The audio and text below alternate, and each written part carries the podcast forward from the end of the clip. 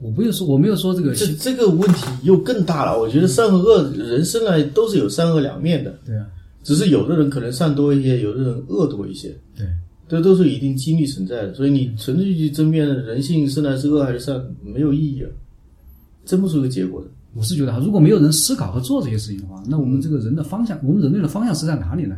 大家就像是不，我就是不停的不关心这个事情，就这样一直下去嘛。对，呃，人呢，作为一个动物的物种，它跟世界上所有其他动物物种一样，它生的唯一的目的就是繁衍后代。你要说这玩意，你说狗或者是羊，这一代代繁衍下去，它自身的目的有什么？没有目的，就是繁衍后代。包括那些蛾子、飞鸟，或者是牦牛，每年花那么多时间迁徙，寻找栖息地、繁殖地，有什么目的啊？没目的，就是为了生孩子。对对啊，人其实也差不多，但还是那个人，因为有自己的思维，他更高一级，他会幻想出很多东西，并不是生活必须的东西来充实自己，或者自己麻痹自己。但实际上，你追根到底，你的目的就这个：你生孩子，你这一生就把他抚养长大，然后你老了就死了，然后他继续生活，基本上就这样子。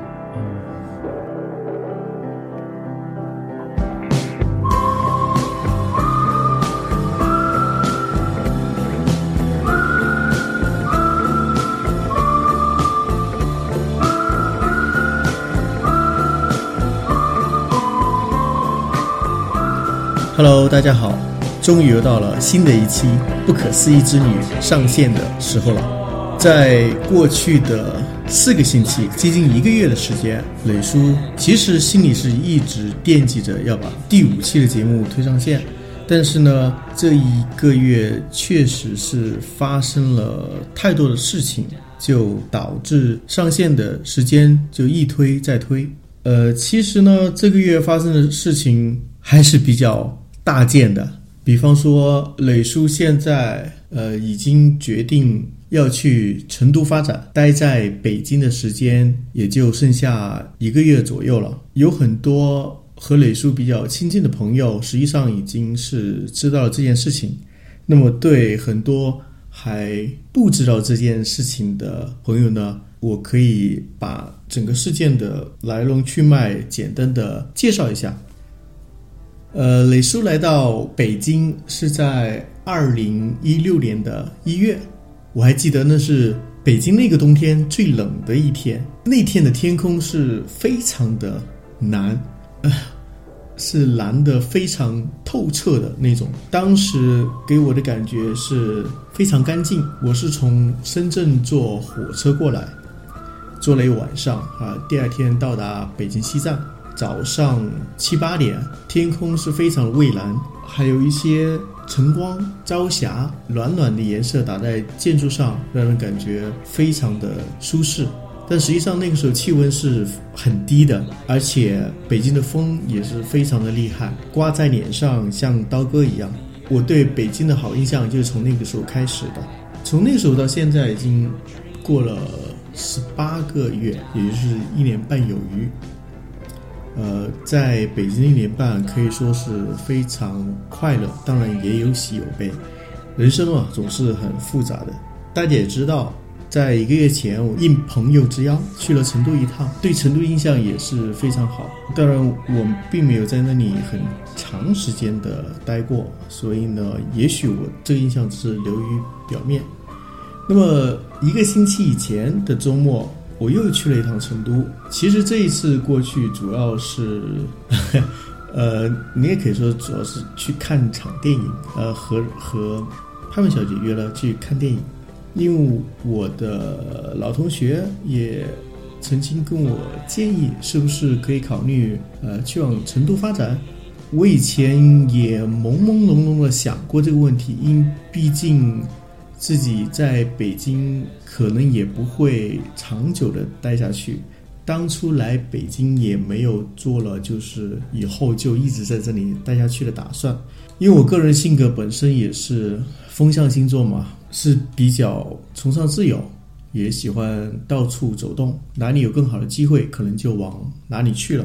来北京也是因为这边有个好机会。那么北京这个地方我确实是非常喜欢。但是从多个方面来考虑呢，可能不适合我长期发展，所以呢，离开基本上也是定局。但至于去哪儿，我确实是没有想好，以至于呃很长一段时间也就没有再去想了。反正在这儿也过得挺开心的，那就先在这儿过着。从那次去成都之后，我就开始思考这个问题：是不是成都是一个确实比北京更适合我的地方，更适合我去长期发展的一个地方？呃，那么上次去呢，就想了一下，既然过来了，那么呢，就我同学介绍的一个设计公司去见一见、聊聊。那么聊的后果呢，其实就是大家比较的合拍，给我提供了一个离开北京去成都的那么一个机会吧。回来没多久，我就下了这个决心。呃，跟公司的领导也说了我这个医院，按照惯例，基本上是一个月有一个交接的手续。那么在这一个月中，就是双方都有一个交接的过程，一个准备的过程。一个月之后呢，呃，我就会离开北京。开始说了，在北京这一年半，自己确实是有喜有悲。悲的咱就不说了，工作方面嘛，不顺心啊的事情，这是很平常的。但是最难得的是，我在北京过去的这一段时间内，和同事们都呃成了非常要好的朋友，大家也都比较投契。我想离开北京，是我最舍不得的，应该就是大家的这份友情。嗯，我也不知道去了其他地方是不是还能够再找到这样的感觉。但是我想，人生总是要面临着很多。困难的抉择，你每走一步，你可能都要舍弃一些东西，你始终要追寻你心中最重要的东西。我想每一个人都是这样子，所以，嗯，纵然是心中有万般不舍，就像当初我离开芝加哥一样，最终我还是追寻着可能有更好发展的方向，啊，一路走了下来。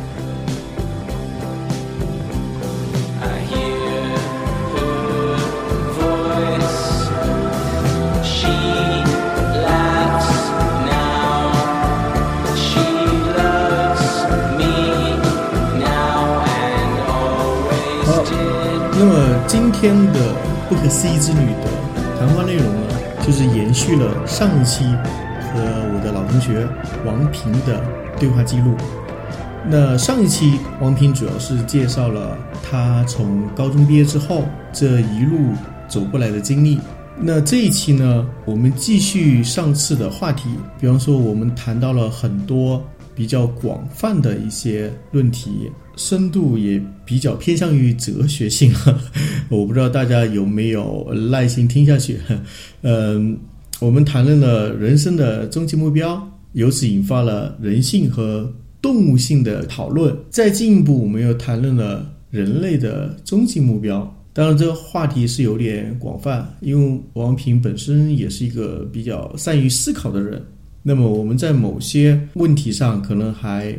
甚至产生了小小的争执，但是我觉得这都是非常正常的事情，因为大家对事情的看法不可能都是一样的。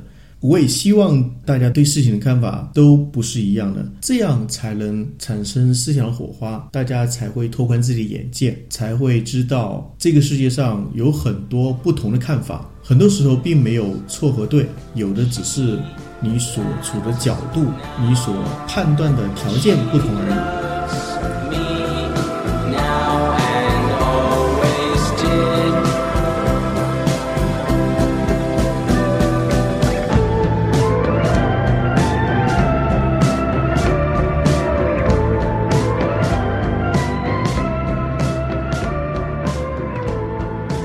你现在除了工作之外，你最大的兴趣爱好就是健身，是吧？健身和看书吧。啊，那健身是从什么时候开始？健身真正的是从我第二个女朋友，就是我到了成都之后，然后和她处朋友之后，嗯，她说要去健身房，当时她带着你去的。哦，她当时有一就是可以办情侣卡嘛，哦，可能就便宜点啊，正好正好是相当于办一个人可以两个人去嘛。然后呢，说我就继续去吧，但是我还是比较排斥啊，因为我当时也比较胖，也不想动。你那时候多胖？那个时候就一百八，一百八吧。又到一百八了啊！我反复这样波浪型的。好吧。然后、嗯好吧，但是我一去进健身房，我就慢慢的我就喜欢上了，为什么？就是有变化。对我开始我就想，我说我去健身房跑跑步呗，啊，就运动一下吧，啊，就出出汗嘛。嗯，后来我坚持坚持，体重就下来了。包括当时我就就有故意去节食吗？有有有，当时我就就是吃饭吃饭的这个，嗯，有节制，包括健身，我就同时开展了。就是立了一个目标，是吧？就说多少时间内我要减，这个倒没有没有，就是开始没有，一开始没有，我就是说下个决心减个肥嘛。啊，嗯，当时就是我为什么要下决心减肥？没有说什么，当时没有，反正就是要减，也不是健康原因，也不是说没有你女朋友嫌弃你胖了，也没有，哦，也没有。就是突然之间就是觉得哎，先减一下嘛，可能胖了好不是很好嘛。啊，嗯，不不管是形象也好，但是胖了那么多年了，突然要下决心减呢，是难度挺大的。因为我瘦下来过嘛。啊。我知道我瘦下过来还是还是还有点帅，有那个感觉。都拍过照片，但是我发现有个很很很明显的感觉哈，我当时在就是那个瘦下来之后，我在邯郸，当然在医院里没法叫叫帅了哈。啊，到了邯郸那个一百二十多斤，哎，我发现街上竟然有女孩子看我了，就是原来没这个感觉，原来我走在街上从来没有这个感觉哈。那因为原来胖胖隔得远，人家就已经啊，看到了，已经看那个形象就已经不好了。哎 对发穿一百二十斤还有人，就还还要这样子看我哈。啊。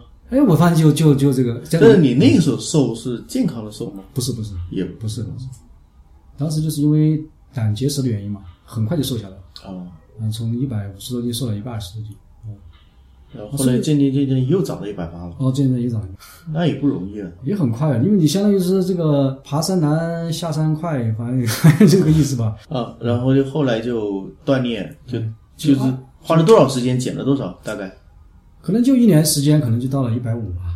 一年减了三十斤，啊啊，就是锻炼的频率是怎样的？不算很高，就是一个星期两次，当时也是比较正常也不会就瞎练嘛，啊，呃，不算正常。健身有教练指导？没有没有就瞎练。自己练。瞎瞎就主要还是跑步，啊。跑步，然后器械嘛就就看别人在练什么样子，就就胡乱搞两下嘛，没有不系统，然后可能就这样子的坚持了有两年，包括跑步这些乱七八糟，能坚持也不容易。两年，然后后来又不不是很系统了。嗯，又停止了一段时间，可能又涨到一百五十多，但是就当时到一百四，然后涨了一百五十多，然后真正的系统化的就是比较科学的健身，就是从幺五年啊六月份开始。那也就两年吧，啊两年，就真正你要说健身哈，就是从这个概念上说，就是一直就坚持下来坚，持下来，啊，一个星期几次，一个星期得有四五次，那蛮频繁的。啊。你现在定了一个目标吗？就是你达到一个什么状态？有目标啊，啊？就是感觉就是那种浑身那种线条很好的感觉，我我不希望那种大块儿啊，你你现在是多少斤啊？一百四，只有一百四，一百四，那就比我轻。嗯我有一百五。啊，我上次去上海，在你酒店的秤量的是一百五，嗯然后现在我估计胖了一点，应该一百五十五左右，哦那140才一百四。啊。那你没想过就是要肌肉增重吗？还是就有啊，就是，但是主要还是在线条嘛，我不、啊不希望太大块，大块儿其实不是很，女生都觉得不是很好看。但也不是太大块吧？就是我觉得像你这身高啊，如果到一百五、一百六，然后那个肌肉比较鼓的话，差不多一百六也不会太重。不会不会，到不了也到不了多，最多一百四十五就差不多我估计哈，我估计那就是那种比较精瘦型的那种。不会。其实肌肉肌肉这种就是典型的叫做穿衣很瘦，你看着穿衣上就很瘦，啊，脱了衣服就很看着就很壮，而且就是远看都很瘦。这个人远看你看很瘦一个人，你近看就就发现他很壮，这个就是肌肉给你带来的感觉。都长在该长的地方啊对对，像咱就长在肚子上 但是我现在经常走路啊，应该我腿上是没有什么肥肉的，但是我腿还是很粗，我的腿一直都是很粗的，有可能是不是说就是腿的肌肉比较多，呃，导致重量比较重你要说到腿，这个健身的关键就是腿，啊？健身的关键就是腿练下蹲吗？啊，练深蹲嘛。啊而且深蹲对身体非常好。啊因为我一直推荐大家去健身，嗯，不要去过频繁的去，就是你要去从事很多竞技运动啊，都先把健身练好。嗯很有例子啊，包括所有的就是就是竞技运动员啊，他的基础训练就是健身。C 罗，他为什么能够成为世界第一运动足球运动员，就是因为他健身健的非常的频繁。他每天就是书上就是在外界传言的，不一定真的。他每天三千个俯卧撑，啊，仰卧起坐。他的那个就是我们就是搞健身的人哈，就发现就看得出来，他最难练到的两块肌肉练得非常好，非常就是这样，就是完全是靠仰卧起坐吗？基本上就是那个动作，仰卧起坐相关的那种动作。现在现在说练腹肌，其实最好的是平板撑，是吗？不是不是，就还平板撑，平板撑是一种对整个的，就是我们叫核心力量发展比较好，啊，就是整个核心身体的，就是沿着脊椎那个的上下两块肌肉，嗯。胸肌、背肌、腹肌、下腰、呃臀部，整个这下来一个叫做对，练腹肌最有效的是什么？存在吧，因为练腹肌有很多个动作，包括而且你不同的部位，因为有上腹、下腹、侧边，这种到，喂，好，那我们下来哈，嗯，好好好，对不对？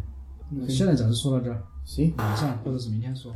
好，你这一路也走了很多城市了，嗯，从西安到邯郸，然后又到重庆，现在是最后定居在成都，然后你基本上觉得最好的也是成都了，对吧？啊，我觉得最好就是成都。有什么特别的理由吗？你要说呃很特别很突出的，我觉得没有，可能总体的感觉吧，可能各方面给人的感觉很舒服吧。嗯，比如说它特别的，嗯，比如说经济特别好，或者是城市特别的怎么样，我都不能说是中国第一吧，但是我总体的感觉综合，我觉得我是去过最舒服的一个城市。有文化方面的原因吗？因为你基本上也是从外地过来的嘛，就在相当于是外地人融入到成都本地，有没有一些什么隔阂啊？啊，没有，完全没有完全没有。啊，成都这个也是给我，就相当于没有任何的，就是这种融入的阻碍吧，我就很快的就顺其而然的就生活在这个城市。你一开始你肯定是说普通话对吧？但是人家可能开会的时候就说成都话，啊，这个有关系吗？没有什么关系吧，因为我这方面还是比较啊，比较很快的能够，哦，你因为已经在重庆生活了几年了，重庆话跟成都话实际上相差不远。嗯，有一个肯定有一个适应的过程，相当于。哦就是我当时刚毕业去广州工作的话，也是有那样一个过程。呃，一开始我听广东话肯定是很吃力，但是开会的时候呢，很多人又说直接说粤语嘛，所以我也是听不懂。但是后来过了两年之后，我听是没问题了，但是我一直没有去说。我倒是我还比较喜欢去听别人说话，然后我就学别人说话，所以我 到每个地方，这个是我我也有这个这方面的兴趣吧。哦，啊，我到每个城市，基本上那个话我都能够学个七七八八，包括我到到成都这周边的很多方言，我都听得出来是他是哪里人哪里人。是吧？嗯，那是语言方面还有天赋了，当时没好好学英文。呃，英文没有没有，英文这个主要就是我们那个教学方式吧，可能是。那倒也是啊，其实我们中学学的英文基本上派不上什么用场。啊现在现在小孩子学的应该好一些啊，就是看看文章还是勉强可以。啊。到外在外面交流，就是脑袋里面装了很多单词，就是蹦不出来。但是因为这有一个习惯的过程，就是假设我现在在北京，你要说服我来成都，你会推销一些什么东西？你说成都什么好，什么好，什么好？成都总的来说，我觉得还是从，比如说从城市来说哈，成都这个城市它有它比较现代化的部分，就是说你可以都市化的生活也可以充分的去体验，然后它周边包括稍微远一点，它的风景特别好，所以说我觉得就是说你在这里面生活想玩儿，嗯、可以玩都市化的东西，也可以玩乡村的，嗯、比如说还有风景的，这我觉得挺好。还有一个就是吃啊、吃我觉得南方人嘛，我们湖南人就比较习惯他这个这个吃，包括我表弟来了之后，他就觉得。虽然开始对那个花椒有一点点不适应，但是他走的时候，四年大学毕业走的时候，他说他过一段时间不吃这个花椒，他就感觉不舒服。啊，反正花椒这玩意，我是从小就被我妈已经强迫的吃习惯了。我总总觉得湖南不是很对，主要是我家里他喜欢吃。啊、吃方面，还有就是人吧，我觉得可能如果说成都人的话，嗯，我觉得很包容啊、没有我们完全没有一个外地人的感觉。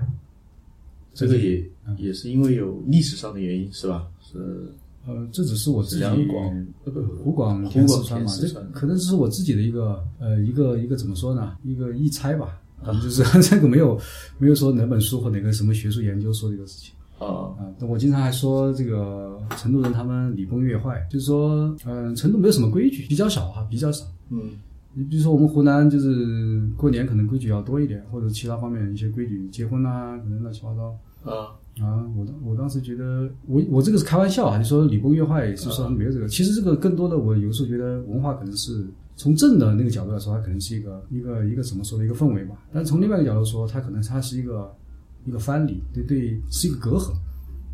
我要融入这个文化，如果这个文化太强大或者太有它的独特性的话，我进这个文化可能就会感到很陌生啊。嗯但是四川就是它这种所谓的礼崩乐坏，没有什么太多的那个东西。我进来以后我就觉得很，大家没有什么，好像天南地北大家都来都很舒服的这种。也是它的包容性的一种表现。对，才不会自己觉得我是成都人怎么怎么样。成都和重庆就这方面的差别大吗？呃，好像重庆也还好吧，我觉得我在重庆生活三年也没有感觉到太多的，但是我更多的在学校啊，你知道，你社会上没怎么接触，还好吧，我觉得，嗯，那你和你老婆结婚也有多少年了？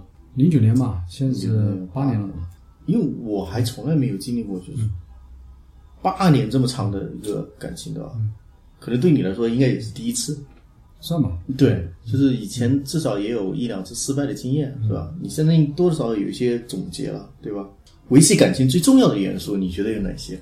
除了孩子之外，孩子肯定是没有疑问的。嗯，第一个我觉得经济还是还是比较重要，嗯就说经济不要太差，太差我估计可能还还会出问题。多差算差，这个我也说不好哈，就比如说结婚纪念日或者是生日，我想买一个包，可能这个不行，啊这个你要看多贵的包了。我的包也有便宜的、贵的，几百、几千、几万都有啊。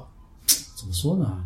这我就说这个就要看人嘛。啊啊比如说，还是说我这一辈子也没出去国外旅行过一次，是不是也就感觉到就这个女生或者男生这个感觉就很不好了？就说哎这个这个好像没前途啊，和别人比很差。反正主要就是会带来给自己的心态有变化。这个就是这个经济方面哈。第二个呢，可能还是两个人的人生观，人生观如果不一样，那完全是会导致经常吵架呀。对，这个这个我体验是很深刻的。那你以前呢？你觉得人生观差别大吗？是因为这个原因吗？不是，第一个是因为我看上了别人嘛，我觉得，啊，这这个是因为男人犯了毛病了，这个，因为这个毛病我没犯过，是吧？我可以很骄傲的说，我没犯过这个错误。嗯我是觉得是吧？可能从男性这个角度来说，说嗯，可能只处一个女朋友，会不会，嗯、有点儿这个心还是比较花啊？我我觉得我不知道哎，但是我所知道的中学啊，谈起，然后后来就结婚了，有啊。哎，是有嘛，是有，对吧？但是我就我我这个就是相当于是小人之心度君子之腹但，会不会现在还在想 那个其他的这些女人是什么什么的？一但是你不知道她的实际生活状况，也许家里什么红旗不倒，外面彩旗飘飘，也有可能啊。不，这这就说明了她还是但人家至少原配还是没有扔嘛。呃，但你这个谈不上叫做感情稳定嘛，这个只是说家庭稳定嘛。我觉得在这个时代很难 很难去判别一个人的真感情他究竟是什么样子的。我想这个应该跟着时代的变化而变。比如说解放前还是那个一夫多妻的，对吧？那你说他对他的老婆的感情真的假的呢？啊，我觉得应该从人性的角度来说，因为人性脱不开动物性，男性是要征服更多的，就是他要网络更多的女性来传宗接代啊。但是有一种讲法说一夫一妻实际上是对叫什么优生优育政策的一种保护，这样你一生只有一个配偶，你才有更多的精力去花在照顾小孩上面，小孩的素质才会优秀，这样社会才会整体素质往上提。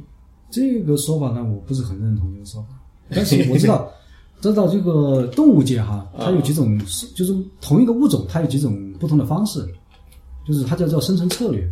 啊，繁殖策略有有几种，比如说就哪怕是猴子，它有几种，占领更多的资源嗯。来提高我的繁殖率，还有就是我就是嗯、呃把这个资源利用好，叫做也叫提高了它的那个繁殖质量。就是我一夫一妻这种感觉，它也有，这个叫一种策略。如果把这个感情还原成一种很很直白的东西哈，就会只有人才讲感情嘛，其他的动物就讲繁殖嘛，哪有什么感情嘛？他们只是择优而生而已，男的打得死去活来，女的看谁打赢了就选谁下蛋，因为觉得这个人基因强一些嘛。其实人类也差不多，只不是拿感情来糊弄自己，说 这还是存在感情的，但实际上你真的还原出来，基本上就那么回事嘛。最底层的其实应该应该就是一种一一种生存策略。对，但是呢，人确实你刚刚说的是很对的，人还是有很多感情成分的。因为我这个不是很清楚这个概念哈，但他确实是在这里面，他会迸发出很多的一种，可能是人会思考嘛，对，他就会迸发出很多的这种给自己给自己的这种感觉。其实这个感情不是说别人给你的，是你自己给自己，很大程度上是这样子。你自己糊弄自己，就是这个。对吧？但这个东西很美好哈，这个确实你你感觉到很爽，嗯，感觉还是很舒服，不能说这个东西不好哈。因为人是会有思维的嘛对，你一思维就会想出很多东西来对，对对，没这些东西就显得无聊了。你必须得有这些东西。你说诗歌对社会进步有什么作用吗？但是人需要这种东西，陶冶情操。继续说那个维系感情的一些重要元素，说到第二点了，就说，呃，世界观、呃，价值观要合，啊，还有什么呢？还有可能至少夫妻有一方可能还会要站得要站得高一些，你说强势一些吗？不是强势的意思，就是说，嗯、就跟在单位，就是说领导要站得高，看得远一些哦就不要很多事情不要眼下的一些事情，你就把它可能但这样就是会不会双方的看法不一样，就会产生矛盾？就是你觉得你看得远，但是他觉得不是这样子的说的就要讲方式方法嘛。啊。啊，就是说你站得高以后，就是说其实两个人吵架，其实很多人还是互相感情很好的，吵来吵去又又分了。这个这个概念就是在说没有站得更高，就是说其实哎呀吵什么吵嘛，对吧？啊啊！啊，我们两个肯定是要，就是说意思就是我们两个肯定不管是爱与不爱嘛，至少我们两个这个家庭肯定要走到最后的。你只要站你站到这个高度去思考这个问题呢，我觉得很多事情你就不会去计较眼下很多叫琐碎事情。就是说，即使有这个事情的话，就说有些男的人很不好意思去跟女的去道个歉啊，或者是缓和，我觉得有时候也大可不必。其实你跟他缓和是是一种方式方法，并不是说你你觉得自己错了，或者你你就想得好，我都是为了这个家庭，你那个那个还是这个女生嘛，女生对，我觉得就是有个终极的一个目标很重要。就是说，你已经注定了，我们俩肯定是要走到最后的。这其中出现了一些小问题啊、矛盾啊，只要不是违反原则性的，比如说给你戴绿帽了，那是另外一回事。但是这其他的一些小矛盾什么都是可以解决的嘛，不影响到最后那个终极目标。对但是这个终极目标呢，你是从什么时候你确定下来的？是生了小孩之后吗？也不是，我结婚就有这个终极目标。概念就是说，其实人没有必要折腾的呀。啊、你说和谁？你人一个男人和一个女人，你和任何一个女人不是叫任何，你和很多很多女人都有可能性啊。找到她就是一个我们叫缘分嘛，各种各种机缘巧合。然后说白了，你和她在一起的话，呃，你觉得有可能觉得不是那么好，那么你和另外一个人觉得很好吗？还有，如果和这个我们两个人在一起没有什么太多的不好，我觉得就已经挺好了。因为我和老婆当时认识，因为就毕竟我觉得她也是一个善良的人，本质很好，是个善良的人，大家还有一些看法很相同，就 OK 了嘛。人生还需要什么呢？我觉得，然后其他都是你自己经营的事情。对嗯，大部分的没问题，我觉得没问题的。那你就那只能说到底就是我命不好呗。也也不是，我觉得可能还是你没有碰到，那感觉还是很重要啊。你不能说这个东西是没办法强迫的。对啊，对啊，这个很关键，就是对。但是有时候你会碰到，哎，你对他确实有那种感觉但相处下来发现这不适合在一起生活啊，也会出现这种状况啊有。有有有有，对你就是要碰到又是有感觉，然后觉得相处起来又非常愉快的、舒坦那种，就很难了，感觉。我第二个女朋友就是这个感觉。其实人都很好，我我就是，因为我很幸运的是，我谈的这些女朋友，这些都是很善良的人，对人都很真诚，包括我现在的夫人。但是呢，我第二个女朋友呢，就是可能相差的稍微大一点，可能五岁啊。嗯，他也是刚从你比她大五岁啊，我比她，她刚从学校毕业嘛，啊因为他是本科毕业，他也不是研究，所以说我们就年龄差的稍微大一点。他也刚毕业，所以都很多看法，就是结不结婚，他是肯定当时是不想的。然后工作上面，他也不是很第一份工作，也不是很那么的那个，嗯，所以就导致了可能就大家在很多的看法上，比如说我觉得存钱买房子，他就觉得应该拿来吃点好吃的啊。其实我觉得当时他的小女孩的心态应该是也是也不错，没有什么大的错误。但是我们俩就产生这种这种小问题就开始发生了。对，然后呢，各种各种的，就是他觉得他工作上面他也不想干了，他也想回重庆了。这个乱七八糟这个事情就没办法了啊，就只有他回重庆了，我就对成，都那不可能要要你跟着他回重啊，庆。我很理智的考虑是我不可能去重庆，我去重庆以后，我可能个人的发展会受到影响。对对，对这个也很重要。哦那我反而我我个人不好，可能对他就会出问题。年龄差异这个这个确实有问题存在，但是现在对我来说，五岁的相差的很小啊。对，比如说我现在找一个比我小五岁的，其实大家的思维应该都差不多差不，多因为都是处于三十多岁的这个年龄阶段了嘛。要真的十几岁的那个就特别明显了。他现在所关心的，他想的那些东西，你就知道是怎么回事，你知道那个完全是不成熟的，但是你还不能跟他真的去正面、很严肃地去说这个问题。对。因为他觉得他是对的，是吧？所以这就会导致矛盾，那很多地方就不合拍，你就觉得这样下去简直是没意思，对对吧？就像你很多很多年轻人，这个也不好说哈。我有时觉得，嗯、叫做概率问题。很多年轻人他的想法，他可能他还想成为马云，对吧？但是我从我的角度我看他呢，我就觉得你成为马云可能性非常非常小。啊，但是他万一他又成了马云怎么办呢？我也不好去，就是说到底是我对还是他对呢？但是我从很现实的那个可能长一辈人来说，我说我可能劝他这个思想不是很好啊，啊踏踏实实干好工作，但他就要去闯，那怎么办呢？我现在觉要是我的话，我是鼓励去闯，因为你在这过程中成功也好，失败也好，你会学一些东西，你肯定会学得到的，对对吧？这对你以后的道路是有好处的。如果你没闯的话，你就被扼杀了，你一辈子都会想，我当时如果去闯了，会不会更好一点？所以这个你得让他去试，你说什么都没用的。对，是对是是是，那你结婚也算比较晚，对家庭生活感觉就是和你以前的期望是比较符合吗？结婚之前你想要的家庭生活，跟在现在自己的家庭生活是一致的吗？坦率的说，我结婚之前根本就没想这个事情，跟我工作一样的。啊，我就说，当时也就说结婚就结婚吧，因为我可能和和我这个本身的性格和这个有关系啊。我本来今天也说了，我本来也就不喜欢，不习惯去，比如说去酒吧呀，嗯，去玩这这些乱七八糟我都不太喜欢，我不太习惯嘛，唱唱 K 啊这些我都不是很习惯啊，也可以去，所以我就觉得结了婚可能对我也没什么影响吧。反正我就是三点一线的这个生活，基本上都是。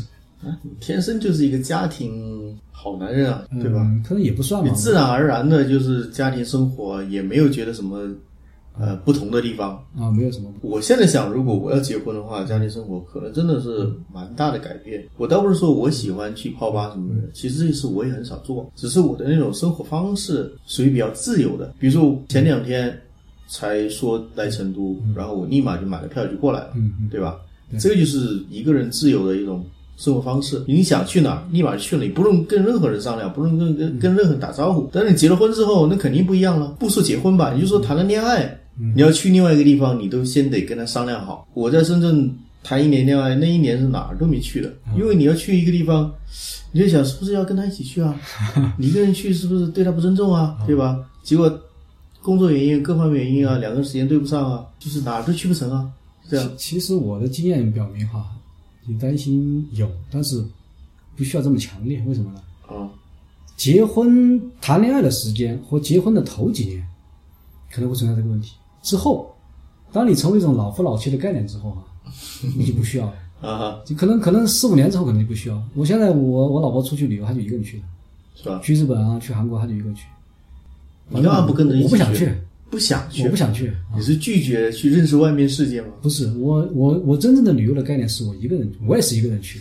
我不太喜欢和别人一起去，不管是多么多么那个，我都不是特别喜欢？两个人一起去，一起认识未知，不是挺好的吗？包括我健身跑步，我都喜欢一个人。我那个那个锻炼身体可以说我概念是什么？概念就是我一个人去，我更喜欢的就是，呃，那种感觉哈。我举个例子，可能你就明白了，就是我一个人，就是比如说那个啊阿尔卑斯山，我一个人就在上面走着走，就只有我一个人，旁边没有人，我就在那走走走走走，就这个感觉，我就最喜欢。人性始终还是孤独的啊。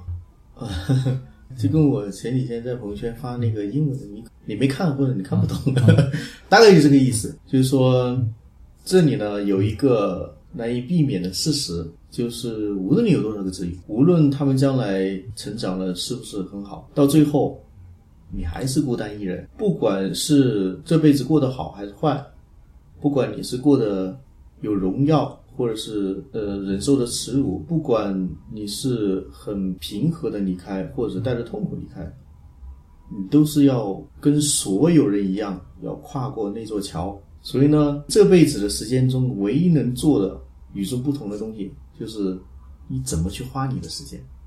啊，时间对大家来说是人性中留存的少有的几个唯一公平的东西了。因为很多东西都是不公平的，但时间你可以说对大家都是公平的。你说真爱也好啊，家庭也好啊，子女也好啊，其实你还是内心深处你还是孤单的，而且你甚至是享受这种孤单的。孤独很重要，对，孤独对一个人非常重要。如果你成天是，就是你在之外的，你思想是在之外的，那个这个你是活在外面，你不是活在自己心里面。活在心里面，你说关键就是你有独立思考的能力，独立思考的这个环境。我更喜欢去在那个地方，我是需要体验一个我完全不同的我，或者叫做找到我真正的我。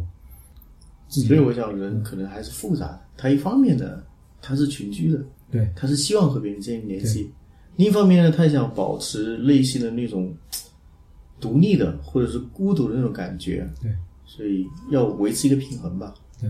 对，嗯，我喜欢一个人旅游也是那样的。啊，我就前段时间看那个分析，叫做一本书，嗯、他开篇就写的是鲁滨逊，呃，鲁滨逊的《漂流记》这本的一个一个分析嘛。啊，其实鲁滨逊原来我不知道这本书啊，因为我们大家可能泛泛的没看过这本书，更多的只是说听过介绍，鲁滨逊这个《漂流记》什么意思啊？但是他他这个是不读文科的，文科都都看过，都就是我以前是看过这本书的。啊就真正他讲的是孤独这个这个概念嘛，啊人人和孤独的关系是什么？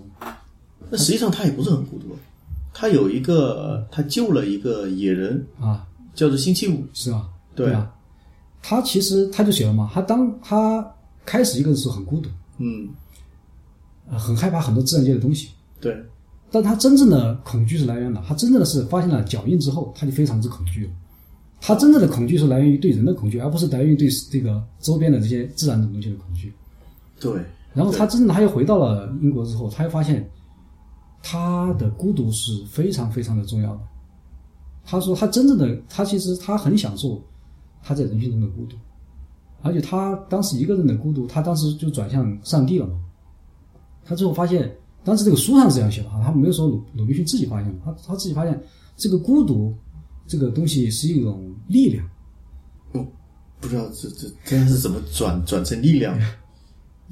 孤独，它真正的它怎么说呢？就是说，你会真正的去发现自己，你只有在孤独时才会发现自己。我说的孤独的概念，不是说你真的一个人在那里哈，对，你可能真正的就是沉下来之后，这个就是一种孤独的状态，你才能发现发现真正的自己。包括你跑跑步，嗯，你真正的长跑，一个人跑，你不能说你跑个一千米你就发现自己没有，你要不停的跑，不停的跑，就像阿甘一样的人，你真的会发现这个，你达到极限之后，冲破你的极限之后，你就发现你的真正的自己，嗯，也有可能啊。这个很有意思。就是我我听说喜欢长跑的人，因为他长跑的过程中，他分泌那个多巴是吧？多巴胺嘛，多巴胺，然后会有一种愉悦感嘛。他所以他一停下来，他不跑，他就会想那种感觉，他又会去跑，对吧？有很多长跑人是因为这个去跑的。嗯其实这跟抽大麻或者是吃那个兴奋剂啊有点类似的功效。是吧？对，你没有体验过？没有。我很向往。你知道为什么吗？啊因为我们呃建筑系学生，我不知道你了不了解，其实我们就是做那个设计啊，或者是做模型啊，或者是绘图啊，这个过程，它会刺激你的肾上腺素，因为你在创造，而且你在做自己你想做的东西，实际上那个能效，我觉得比大麻肯定要强多了，是吧？因为有时候你可以通宵不睡觉就做那件事情。很专注了啊。很专注，而且你那个时候你会感到很兴奋、很开心。大麻不会让你整晚都睡不着的，对吧？它只是让你兴奋一会儿，但那个晚也是持久的。有时候晚上睡个两三个小时，第二天去汇报是这样。当然不是上班了，是读书的时候。因为读书的时候，你基本上百分之百是反映你自己的东西，嗯你会觉得很好。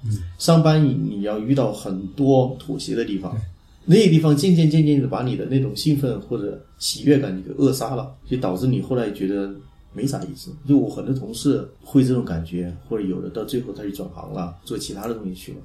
但是我现在因为我感觉好像也没什么其他东西好做，所以我就先坚持着。对，所以这就是为什么我没有吸大麻。我在美国的时候有同学他也做这个，但是我一直不感兴趣，因为我觉得我现在已经够嗨了，我没必要再靠一个物质来给我更嗨，是没意义的。就是有些人可能他他生活中不会体验到像我们这种这种嗨，他可能需要物质来让他发泄达到那那种境界。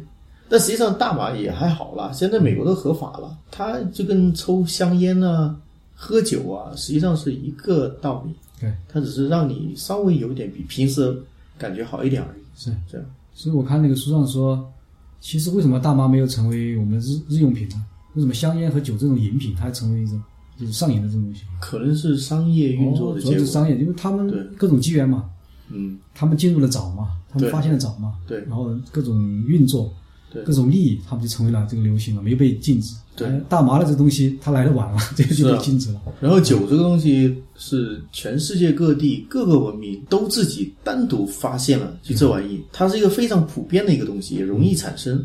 大麻可能还受地域的限制，可能有些地方它你种不了，就没办法来去做，所以我看到书上说的是，其实酒的这种后果哈，就是更严重一些啊更严重比大麻更严重。对啊，你长期喝酒的话，对身体影响非常大。对，但抽大麻的话，好像对你的器官影响不大，可能对意志会有一些影响，而且还你对暴力性，他说喝了酒的暴力倾向比大麻严重的多。啊。大麻只是让你觉得很爽，不会有暴力倾向，对，因为你安定下来了，反而。讲讲那个你们的子女教育的那种理想吧，因为我也和很多朋友聊过这个，有孩子没孩子都聊过。就是你们现在有个女儿，因为现在我也知道教育嘛是中国父母看得最重的一件事情，只要有条件，反正尽量一股脑的让孩子去弄。我有些北京的朋友，就是小孩啊，又是奥数啊，又是什么班啊，舞蹈啊，英语啊，各种班，周末就去读。但是真的，你说你孩子适合读奥数，不见得。但是好像一说起来也是没办法，因为学校看重这个，可能以后加分啊、考好学校啊都有帮助。就是你你这方面是一个有一个什么打算吗？我没有，我现在是随大流，嗯因为我始终没有想好这个这个人该干什么，我始终没有想好，我自己都没有想好这个事情。所以你现在就是说，应该也算想好了吧？你至少在这个地方待了只只是说。这个，呃，心算是比较定嘛。但你说这个，我就我不说我自己哈，就是人该该干什么事情，我还没有把它想得很好。嗯，真正人应该做什么事情，我还没有想到。你说人该做什么？是说你自己吗？不是说我自己，我就说，我就在也在不断思考，就是说，我们就是真正的人类哈，或者叫做人真正干什么事情才会真正有意义，或者是你说这个事情从他从我女儿个人角度来说，她干什么可能快乐，这是一个方一个一个哈，对，但这个快乐是一个很很简单，但同时又是一个很复杂的事情，或者对。很你这个。他可能这个干这个事情过程中很快乐，但是他结果还不快乐。但是他有些事情他干的是过程很不快乐，或者很苦恼，但是他结果很快乐。你怎么区分呢？到底哪个是好和不好呢？就是我是这个事情很复杂，我想不清楚这个事情。我现在基本上随大流。就是你是不是很，一方面你是不是适合做这个事情？比如说我现在做的事情，我还是觉得我比较适合。但是如果你让我去做会计，或者是让我去做精算师，就整天和数字这些打交道，我可能会比较苦恼。这个首先这是一方面，另一方面就是我在做这个事情的过程，我是不是很享受？是不是我不排斥？就说了，你要我去做会计，或者是要我去呃跟人去喝酒、拉生意、吹牛，这些我我自己我会很排斥。我觉得这个不是我该做的事情，而且我也不喜欢做。我在这个过程中我会很反感。这这两方面很重要，就是怎么叫快乐呢？你做的事情是你能做好的，你也喜欢做的。而至于结果，有时候结果不是那么重要，只能这样讲。如果你做什么事就冲着结果去，那你过程你就不享受了。对吧？那就那那就跟男女那个一样的是吧？难道不生小孩就就不是我说的结果是说他，就是说他做完这个事情，或者是嗯的一种感觉吧。我不是说这个事情的能不能挣到钱，或者是这个是能不能取得荣誉，我不是这个意思啊。就是说，我们就是说拿什么来说，就是说，比如说去游玩一样，游玩的过程可能会会比较那个啊，比如说我去去哪地玩一下，或者吃饭，对？吃饭的过程可能会比较愉快，但是它结果愉不愉快呢？这个不好说。那你就自己控制，让它也愉快嘛。你就像你吃东西，你要花一千块钱吃一顿和花两百块钱吃一顿肯定是有差别的。但是你经济实力考虑，花一千块钱你可能压力比较大，那就不要吃一千块钱，吃两百的了。或者你经济条件好了，你觉得哎呀，我们可以庆祝一下，可以吃点贵的，就是有一个平衡嘛。我说，我是打个比喻哈，其实我现在没有想好，因为我也比较喜欢这个东想西想这些事情。就是说我现在也是在想这个问题，就是说到底人该做什么事情，该干什么事情？我现在正在比较苦苦的思考这个问题，所以你在为全人类来思索未来吗？嗯、这个这个问题是我思考了有有有有有很长很长时间，啊。所以说我跟你谈，我说我你要找我谈问题，我可能谈的比较严肃呢。啊。啊，所以我前段时间不是前天，前段时间就是前天，前天我们单位上开开那个党支部会，虽然大家可能一般都是走走形式嘛，嗯。我知道是走形式，但是我发言就不是走形式嘛，我就给所有的同志我就谈什么叫共产主义，为什么要搞共产主义，呃，理想信念是怎么回事情，因为我是因为我思考了这些事情之后，当然我们可以把这个放在放在后面再说这个事。对对对，先先想先个人先的先。然后你还有什么想补充的吗？就是你自己想说的，可以说一下。没用咱就剪掉，你有用的话你你说。不喜欢听 我说说意识形态的东西，说意识形态这东西，关键是得有人喜欢听。我可以可以说一说吧，我觉嗯得可以说一说。你只是说我的一个可以说是一个思想的一个心理路程吧，可以说我是就是说你昨天也问到我，就是以前焦不焦虑啊？以前我就比较焦虑，嗯，就焦虑，那个焦虑是来自于工作吗？或者经济压力啊？还是就总的来说就是生存嘛，生存的就焦虑。但是我觉得像像你这种职业的话，应该是在中国来讲是最不应该焦虑的，因为你基本上是比较有保障的那种嘛，不像像我们这种行业在城市，呃，有竞争压力，然后工作强度比较大，年轻人不断的上来，然后你的年龄在渐渐变大，你要考虑是不是有精力继续能够撑下去。可能性格这样，我是没什么焦虑，我觉得该怎样就怎样，然后。我能做好就好做，做不好就拉倒，就这样。呃，但是你的话，你为什么会焦虑？你是因为自己期望比较，就对自己的期望或者对未来理想比较大，所以你怕自己达不到，才产生这种焦虑吗？没有，其实我当时也没有什么就是更大远大的目标或者理想，但是总的有一种就是我如果生活一成不变，或者是自己的所谓的不是职位或者是这个这个状态一直不变，我就会很焦虑。可能内心还是比较希望，呃比如说升官啊、发财啊等等等等这些哈。应该是每个人都有这种理想。呃，所以说就是比较焦虑。但是这个焦虑中又伴随着一种，其实我内心呢，可能也有一种愤青哈，原来啊有一种愤青的感觉，就是说，我去当一个就是土老肥，嗯、就是算成功了嘛，头脑肥是吗？土老肥嘛，土老肥就是说有钱但是土豪那种感觉嘛，啊。嗯就没什么没什么文化了，没什么脑子的那种。穷的只剩钱了啊，这个意思啊。对，或者我就是我当很大的官儿之后，我到底要干什么？我我为什么要当那么大的官儿？所以说一一直想很有冲动去往上前进一步，但是我到那一步去，呃意义所在是什么？反正就是比较矛盾嘛，嗯总是这样的一个一个状态。但还有一些其他的，包括生活上一乱七八糟事情，这个都是可能还还会有哈。对，嗯，整个这个呃呃，上研究生我可能就比较比较有这种焦虑，然后一直到幺五年，一直持续这么长时间，可能是零一年到幺五年，反正我十多年我都比较焦虑。然后是什么发生了？就幺五年之后就好一点了。幺五年，因为我幺四年去雅安去那边工作之后啊，呃，那那段时间非常的紧张，事情做的非常的多，也工作非常忙。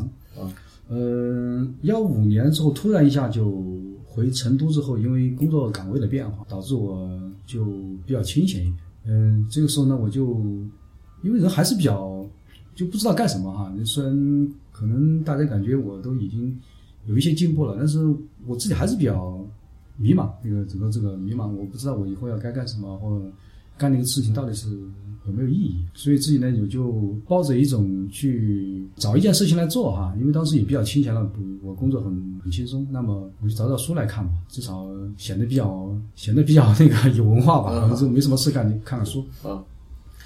但是看什么书呢？因为这个一直来就对这个人该怎么活着啊，该怎么有一些这个思考哈，所以我就找了一方面很多那个最开始找的是政治类的书，主要是说西方的那个什么自由民主这个。我一当时觉得可能还是觉得我们的社会不太好，不够自由民主，不够自由。我去找这些书来看啊。我本来想去学习一下别的东西，但是我我开始一开始我看了很多东西，呃，懵懵懂懂的去。去思考啊，或者学习那些东西，我看了很多这些书之后，发现就是反过来，我又觉得自由和民主这个口号还是比较好听，但是实在的这个东西它没有一个没有一个理论支撑。就比如说，我人为什么是生来自由？人为什么一定要需要民主？这个没有一个理论支撑，因为这个最基本的东西没有。就这个还需要理论支撑吗？是啊，就是人就简单的对比吧，你是愿意生来为奴呢，还是愿意生来自由的？你肯定愿意自由。这个不是说你愿不愿意哈，就是说人生下来是不是就是生来自由的？我觉得这个是不是说你主观意愿啊？你主观意愿是一回事。情对，就说你现在是你主观意愿很重要。你如果你想要这个，你就会努力去争取这个。啊，是啊，对啊。就是说，呃，但是别人就是西方的这个提法，就是人天生的生来是自由的。他相当于是给每个人赋予这样的权利，就是我的这个体系，我是要尽量的保障人生来是自由的。是，哪怕是做不到百分之百，但是我尽量去做。但这个权利来源于什么呢？因为他们是说，他们是要从这个从一种物理和数学的角度把这个事情论证清楚。这个物理和数学很难论证人性这东西吧？我还是说用这种方式方法啊？你说他们说，就是因为西方的哲学是一种很很客观的哲学，不像我们中国的有一些，比如说描述性的啊，或者情感上的，他一定会把他这个根基挖得很深。就是说，这个理论的建立，它必须有一个就是支撑，它不是说你说出来就可以了。他说：“你这个东西实实在，你从第三方来看，这个东西是存在的。所以说，这个自由，人生来自由是有根基的。所以，但是我一直找不到这个他能够把这个事情说得很清楚。好，反过来我又看了一下，又去找，就是关于人是否自能怎么自由的这个论证。当然没有这个方面的一个书，我又去看了什么进化论啊，这个关于心理学呀，反正等等这套就人怎么来的这一套东西。”看了之后呢，我就产生了另外一种的思想变化，我就没有往这个方面这个更多的去想，而发现的更多的是，我变成一个无神论者。这个和这个有什么关系吗？无神论需要看的书才知道是无神论吗？是，这必须的。你就是为什么没有神？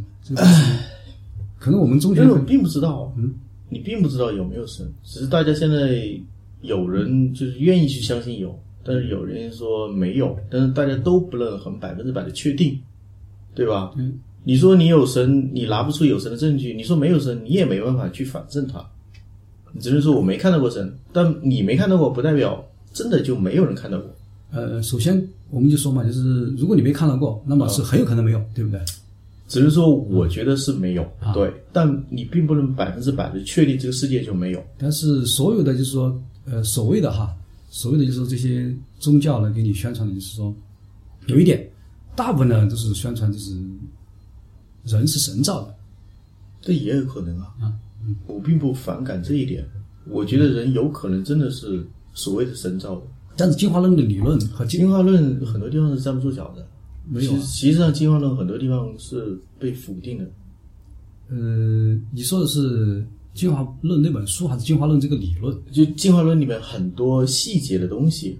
就是他推论起来，后来是经过科学验证是站不住脚的。呃，后面的这些所有的这些论证和这个举，就是那些呃方式方法这些论证这些，我觉得它大的那个框架什么应该是是合理的，是有逻辑性的，但有些小细节不一定啊。这个是没关系，因为对，毕竟达尔文那个时候他没有基因学，对吧？还没有更多的这个来支撑他的东西，就形成了一个真正的无神论。无神论之后呢，我突然就发现。反过来又觉得这个，呃，什么自由民主，我不我不反对这个东西哈，啊，但是我一直发现他们这个根基是有问题的，而通过进化论呐、还有学习一些就是这种人类心理学啊，嗯。就是人的这个心理是怎么来的，很多这个行为是怎么来的，它也是进化来的。比如说你喜欢女人美女，是进化来的，不是说你不是你后天养成的。对，这个这个我也知就跟雌性动物它挑雄性动物，它挑强壮的嘛，这样它那个下一代有更大的几率也是能够适应这个生存。包括你很多的心理心理因素，比如说你害怕高，这个也是遗传来的。嗯，你喜欢某些某些风景，其实也是遗传下来的。那就是说，比如说我们喜欢的山清水秀，对吧？我们喜欢什么这个植物比较多的地方，那个都是遗传下来的一种心理。对，因为那个地方适应生存嘛。对对对，你说的很对。那么这样子来说，我们的人的这个人性是不是可以进化的？人性不是是一成不变的吗？就说这个人到底是善和恶啊？人人性是一成不变的吗？还是人性可以发展？肯定是在变的，对吧？肯定在发展。所以说我为什么最后觉得共产主义是我们的方向呢？就是说，我觉得共产主义其实，如果我们现在谈共产主义啊，更多谈的是物质，比如说呃物质极大丰富之后按需分配。我们现在都是这样教的嘛，叫共产主义嘛。可能如果你这样教我，我肯定也不也不信服共产主义，对不对？如果大家都是我说那个大家都自私的，我为什么要那个？我可能要占的更多嘛。后来我发现，如果人性是可以进化的话，那么共产主义是可以实现的也许在多少万年以后呗。啊！我就是这个意思嘛。那你现在这个阶段讲这个就没意义嘛？因为现在并没有那样的条件具备去实现它，然后强行要推这个，就会造成悲剧啊！那所以说，我就说我不是说现在一定要大家共产主义哈，啊哈，但是说，呃，既然大家觉得这个，如果是能够觉得它是一个正确的方向的话，我们可以就是朝这个方向前进嘛。但是我们就制度不是这样子哈。那么如果是资本主义是一个现在必须的制度，那么你搞资本主义吧，没关系啊，对不对？其实其实也不存在这个主义所谓的主义哈，就是大家对就是如果是私的，那我们就按私的这一套来对，来来干嘛。就是一个生产关系嘛，对。呃，然后是政治体制嘛，对。但这个东西往往是被统治者利用的，对啊，所以你说的很对啊，就是说我们共民众作为一般的民众，并没有太多的自由选择的权利，对。只能说你给我这个东西，我就在这种体制下尽量的好好生存。但是我们可以从底层社会来说，我们要更多的宣扬还是正能量。就说西西方讲的那一套，我觉得可能还需要再提升一些。他们强调了比较多的就是私这方面，不管是法律啊各方面，我们能不能够在上面利用我们传统的文化？我们传统文化讲的更多的是公，可能大家觉得比较比较虚伪哈。确实是比较虚伪，因为几千年来从来争斗都是私的，都没有什么公的这种东西。但是如果我们一直发展私的话，那么人性就一直往私的方向进化，好还是不好？当我们更多的，我说我们更多的提倡提倡正能量啊，把这个社会往公的方面更多的瘾啊，那么是不是就往我们人性就会往这个方向更多的发展？如果大家更强调是你是私，我是私，我不想干涉你，你也不想干涉我，我觉得这种担忧是多余的吧。嗯，你看那个泰坦尼克号吧，不管是纪实的或者是电影虚化的也好，就在那种巨大灾难面前，那个算是一个私有化社会的成员吧。对，成年男人还是主动很多站出来，把生的机会让给小孩和妇女，这个是一个利他主义吧。对啊，这并不是说我长期社会是这样这样一个私有化社会，然后人就真的会越来越自私，不是这样。不是不是，我不是说私有化社会会有这个问题啊，私有化现在我们是必须得用私有化来来干，因为我们家现在这个私的成分还是我们人性还是有很多的私的部分的，嗯，有公有私，有利他有利己，这个很正常。只要你人还是一个单独的个体，嗯，你肯定是有私的成分在里面，对啊，除非你没有自己的思维，跟蚂蚁一样，它是有一个集中的一个东西来统治它，所以他做的东西都是一个整个集体的，它是无意识的。对，但人只要有单独的思维，它必须是私的。所以你说的那个共产主义社会只有一种条件可以实现，就是人社会进化到了一个蚂蚁那样的一个集中的统一思想去控制。我们可以这样说吧，我们不用私和和公来说，我们用善和恶说这个事情。我不用说，我没有说这个这这个问题又更大了。我觉得善和恶，人生来都是有善恶两面的，对啊，只是有的人可能善多一些，有的人恶多一些，对，这都是一定几率存在的。所以你纯粹去争辩人性生来是恶还是善，没有意义了，争不出个结果的。我是觉得哈，如果没有人思考和做这些事情的话，那我们这个人的方向，我们人类的方向是在哪里呢？大家就像是不，我就是不停的不关心这个事情，就这样一直下去嘛。对，呃，人呢，作为一个动物的物种，它跟世界上所有其他动物物种一样，它生的唯一的目的就是繁衍后代。你要说这玩意，你说狗或者是羊，这一代代繁衍下去，它自身的目的有什么？没有目的。就是繁衍后代，包括那些蛾子、飞鸟，或者是牦牛，每年花那么多时间迁徙，寻找栖息地、繁殖地，有什么目的啊？没目的，就是为了生孩子。对，对啊，人其实也差不多，但还是那个人，因为有自己的思维，他更高一级，他会幻想出很多东西，并不是生活必须的东西来充实自己，或者自己麻痹自己。但实际上，你追根到底，你的目的就这个：你生孩子，你这一生就把他抚养长大，然后你就老了就死了，然后他继续生活，基本上就这样子。呃，可能有些人是这样子吧。大部分人都是这样子，，因为人还是人有一种强烈的一种一种一种东西啊，就是自我意识啊。它是强烈的抽离动物本性，对啊，他有这样一个想抽离这个东西的这样一个冲动，很有这个冲动。这是和自我意识分不开的。动物没这个，因为它没有自我意识，对啊，它就是顺天而为对，啊那我。们所以自我意识是不可以消灭的，一旦消灭了，人就不是人了，就是动物了。不不是说消灭这个，但共产主义，我说的共产主义共产主义就是要消灭自我意识，成为一个大集体。不，我们不能把共产主义弄出另外一种解释嘛？为什么这样要这样解释这个事情？因为从历史来看，它就是这样搞的。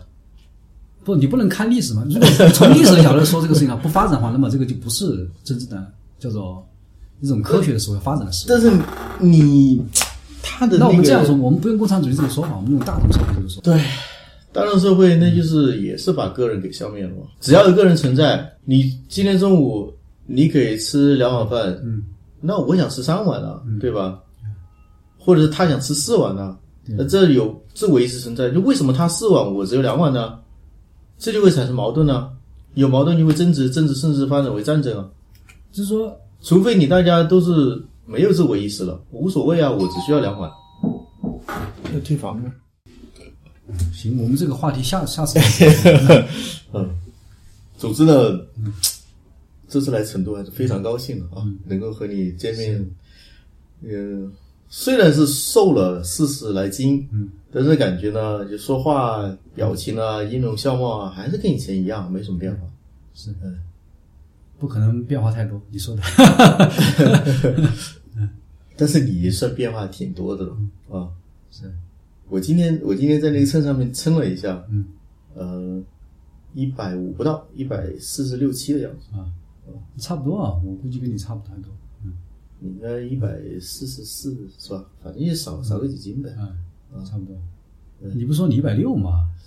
我是估算的，这今天那个啊称一称的话，耶，没那么重啊，一百五都不到了，啊，自己还还是蛮高兴的。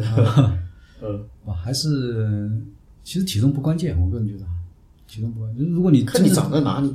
啊，就是你真正动起来以后，你就不关注体，不太关注体重，尤其男人啊我长在肚子上就会觉得很沉重不舒服，所以我一旦觉得肚子有点沉重，我就开始要注意要减了。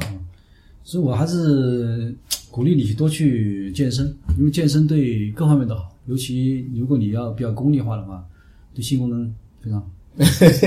真的，如果我来成都，可能会有时间做这个事情。啊是在北京，我我现在是感觉是不行。啊，反正就说你把这个作为，如果你能够有时间就去做这件事情，啊然后我觉得，我见到每个人我都会跟他说，鼓励你去健身。呃，当然你自己有这个爱好，你觉得这个过程你获得了快乐，你当然会鼓励别人去做。呃，就像我也会鼓励别人去多走路一样。嗯，是嗯、每天走一个小时挺好的。行，那今天就先聊到这了，好的，好，下次来成都我们再继续。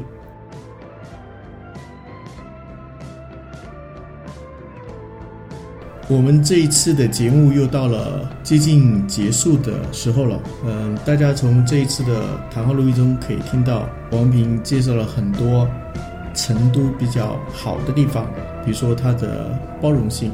这里也非常感谢王平能够促成我往这方面的思索，并且也提供了一些好的机会，来达成这种愿望。呃，以后我去了成都之后，第一次见面的机会应该很多了。也希望自己在成都能够顺利的发展。谢谢大家，那么我们下次节目再见。